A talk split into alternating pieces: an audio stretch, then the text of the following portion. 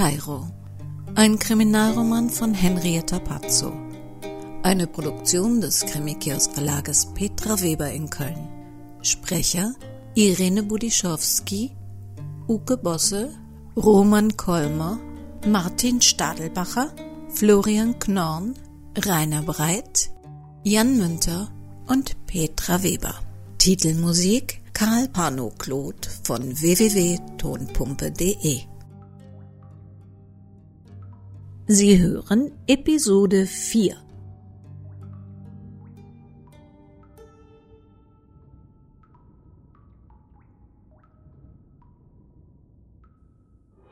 You're listening to RBV Radio Broadcast Vienna.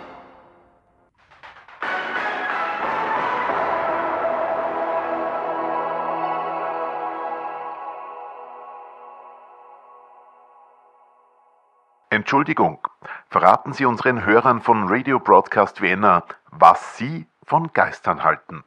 Ja, ich bin die Lissi, Lissi Janke, und ich bin eine Freiberuflerin. Was meinten Sie? Ob ich glaube, dass es Geister gibt? So richtige Gespenster? Ja, wer weiß das schon so genau? Gute Geister in Nuss, die gibt's sogar beim Hofer, also wie der Aldi hier bei euch heißt. Ja, die gibt's definitiv. Witzig, Discountgeister. Weingeist, ja klar, der Geist des Weines. Aber ihr meint sicher so Zombie-Zeugs und so. Oder der kopflose Reiter und diese, diese, wie heißen die noch, ähm, Wiederläufer. Heißt das so? Meint ihr sowas? Ich weiß nicht. Wäre das jetzt gut oder wäre das schlecht, wenn's die wirklich gäbe? Ich glaube, ich tät mich fürchten. Na, ich bleib bei den guten Geistern in Nuss. Und wenn man genug davon nimmt, sieht man auch spooky Sachen, die's nicht wirklich gibt.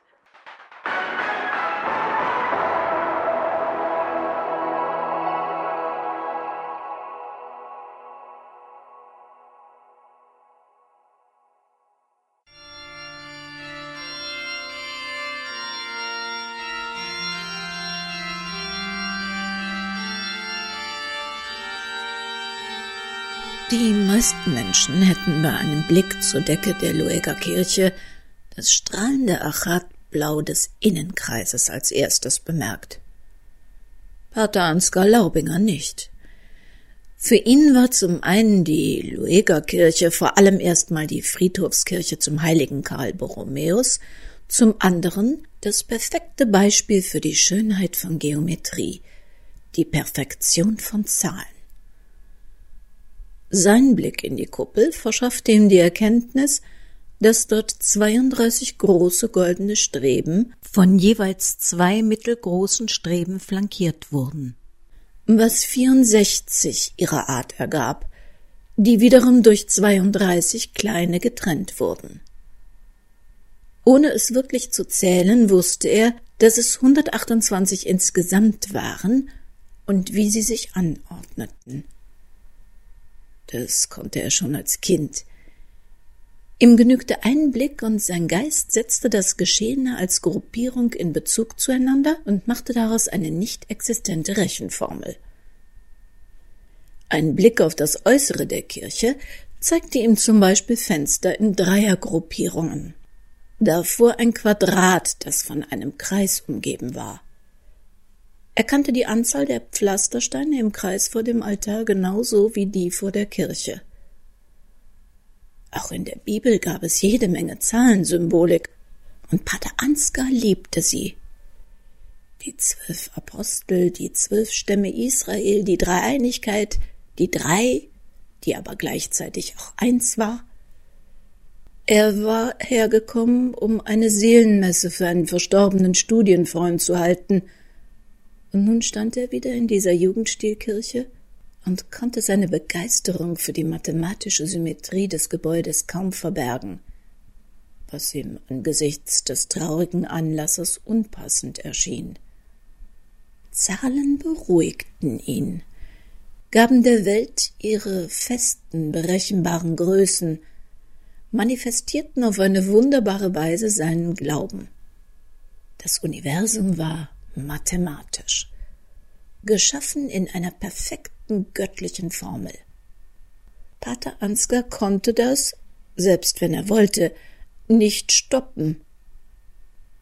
Auch gestern nicht, als sein Blick zum Beispiel Schwester Martha in die alte Feldapotheke gefolgt war. Und während er noch darauf wartete, dass die Frau, die er, so gut es ging, beschützen musste, wieder mit ihren Kräutern für Schwester Ignatia erschien, zählte er die Kunden, die herauskamen schätzte nach der Größe ihrer mit herausgebrachten Beutel, für wie viel Umsatz sie gekauft haben mochten, wie viele pro Stunde durchschnittlich hineingingen, wie viele das am Tag waren und welchen angenommenen Umsatz das täglich, im Monat und unter Berücksichtigung von Sonn- und Feiertagen ohne Notdienst wahrscheinlich aufs Jahr ergab. Gleichzeitig hatte sein Gehirn ermittelt, wie viele Frauen, Männer und Kinder ein- und ausgegangen waren, welchen Altersgruppen sie zuzuordnen waren und wie alt der durchschnittliche Kunde der Apotheke war. All das passierte ganz einfach. Das Zählen war für ihn keine bewusste Entscheidung. Sein Gehirn addierte, subtrahierte, potenzierte, zog Zwischensummen und spuckte wertfrei die errechneten Ergebnisse aus begleitet von einer Wahrscheinlichkeitsrechnung, zu wie viel Prozent auf das Ergebnis Verlass war. Es hatte ihn nie gestört. Es war hilfreich, eine verlässliche Kunst, die wie eine geschmeidige Rechenmaschine in seinem Hinterkopf lautlos analog funktionierte. Es hatte ihn nie gestört aber er hatte auch nie angenommen, dass es ihn mal in ernste Schwierigkeiten bringen könnte.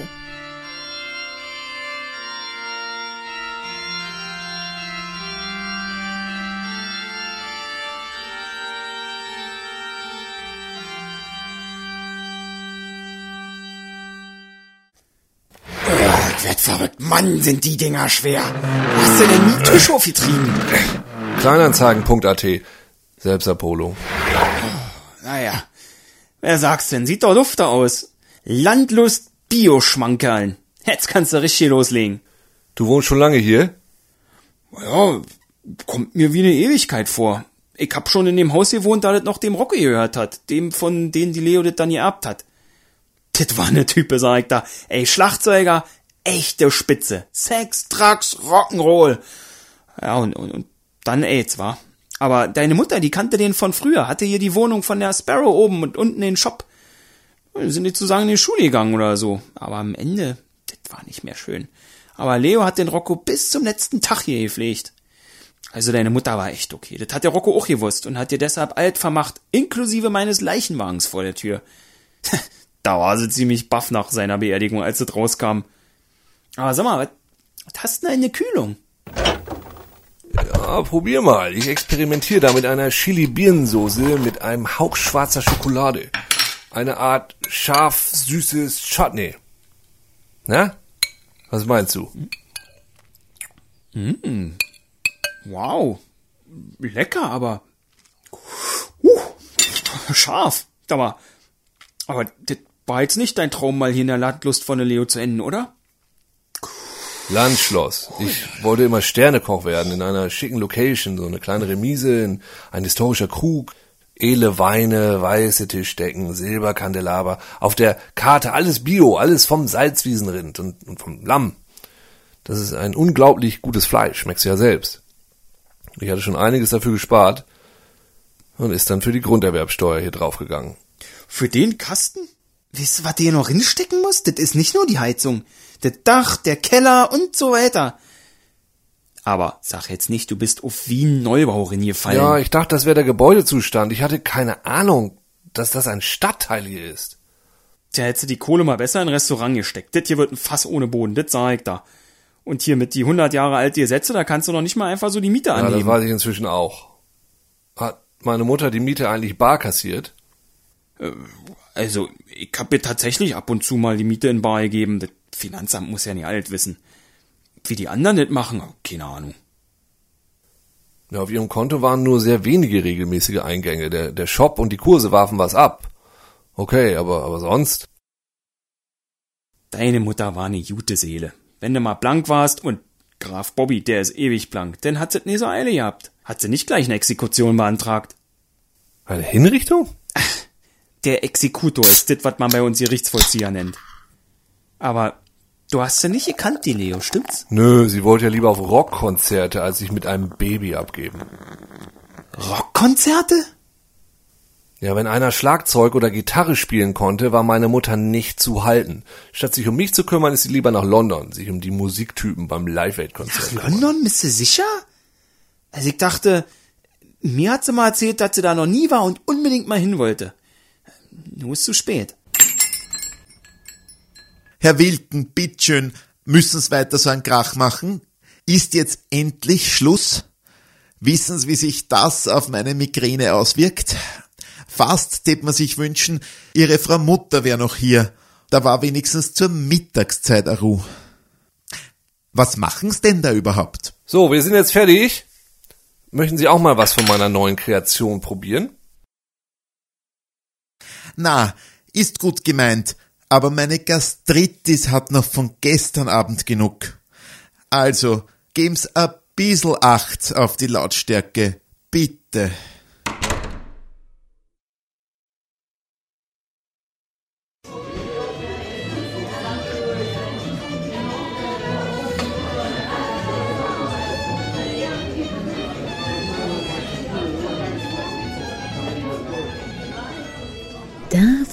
Sie wieder. Krutzi Türken, die zog das doch schon wieder durch. Ja, glaubt man das? Felix Bereuter arbeitete jetzt seit zwölf Jahren im Kaufhaus Steffel als Detektiv. Aber eine solche Dreistigkeit kam ihm nicht alle Tage unter. Die Frau Ende zwanzig etwa hatte Geld. Viel Geld.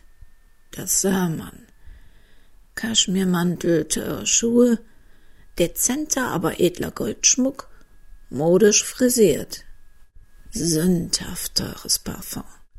Felix Bereuter wusste genau, was jetzt kam.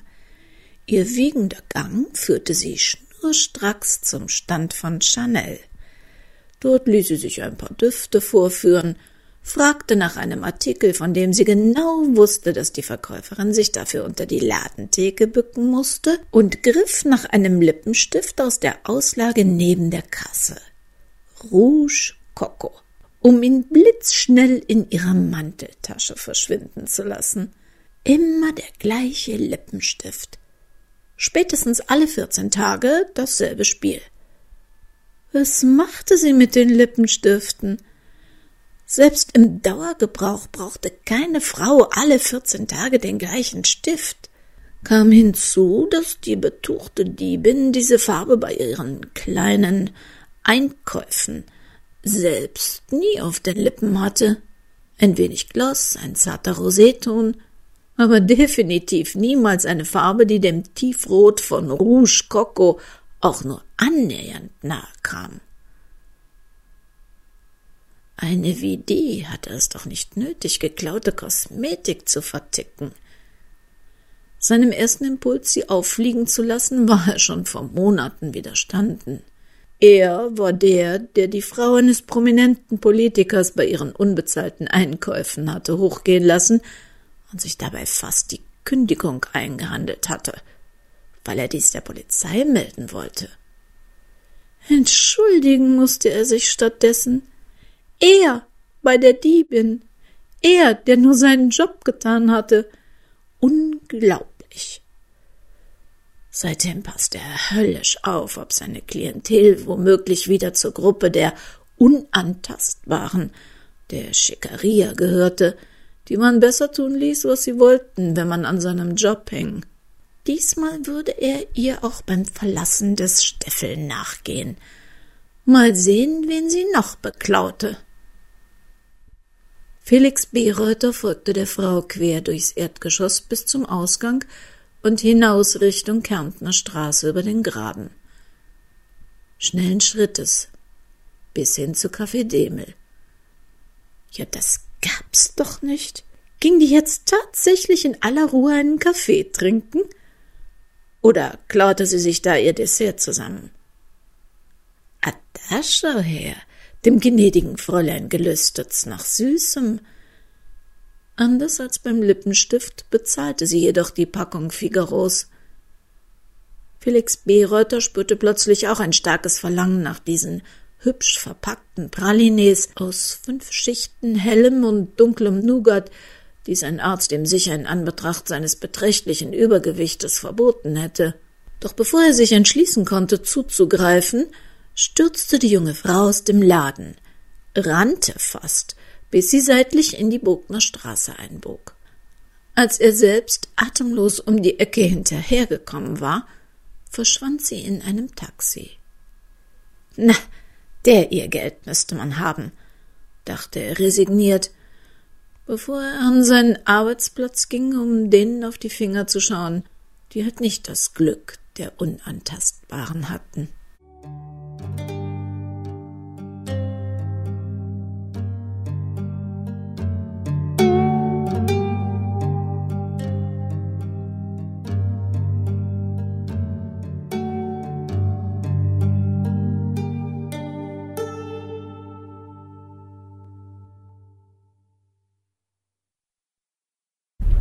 Wien Neubau, sichers.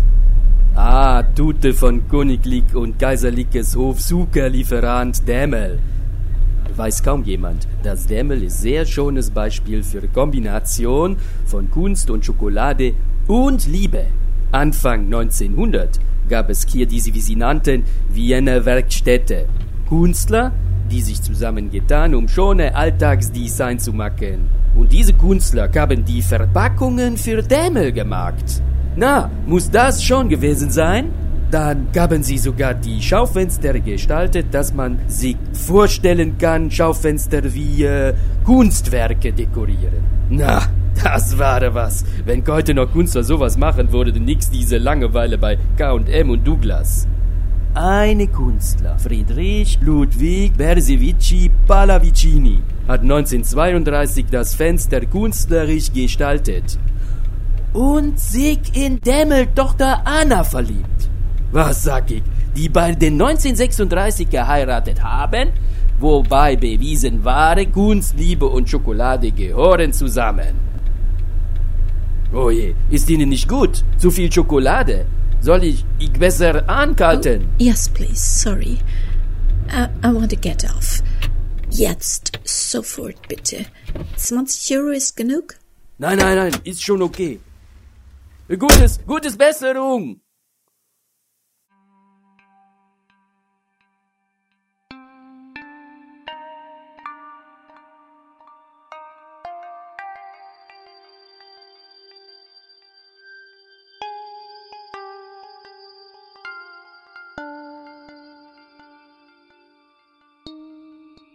Philippa Sparrow verließ fluchtartig das Taxi und rannte auf einen orangefarbenen Müllbehälter neben einer Bushaltestelle zu. Kunst, Schokolade und Liebe. Mit einer hektischen Bewegung zog sie ihre Hand aus der Manteltasche und ließ den schwarzen Lippenstift lautlos in eine halb geöffnete McDonald's Cheeseburger Schachtel, aus der noch Salat mit Mayonnaiseresten heraushing, gleiten. Das Schokoladenpapier, in das der Figaro eingewickelt gewesen war, den sie im Taxi heruntergeschlungen hatte, hielt sie in der anderen Hand fest umklammert. Sie musste damit aufhören. Sie musste unbedingt damit aufhören. Aber nicht jetzt. Jetzt noch nicht. Jetzt würde sie erstmal nach Hause fahren, sich über die Kloschüssel hängen und ihn wieder auskotzen. Wie immer. Seit 20 Jahren. Kunst, Schokolade und Liebe.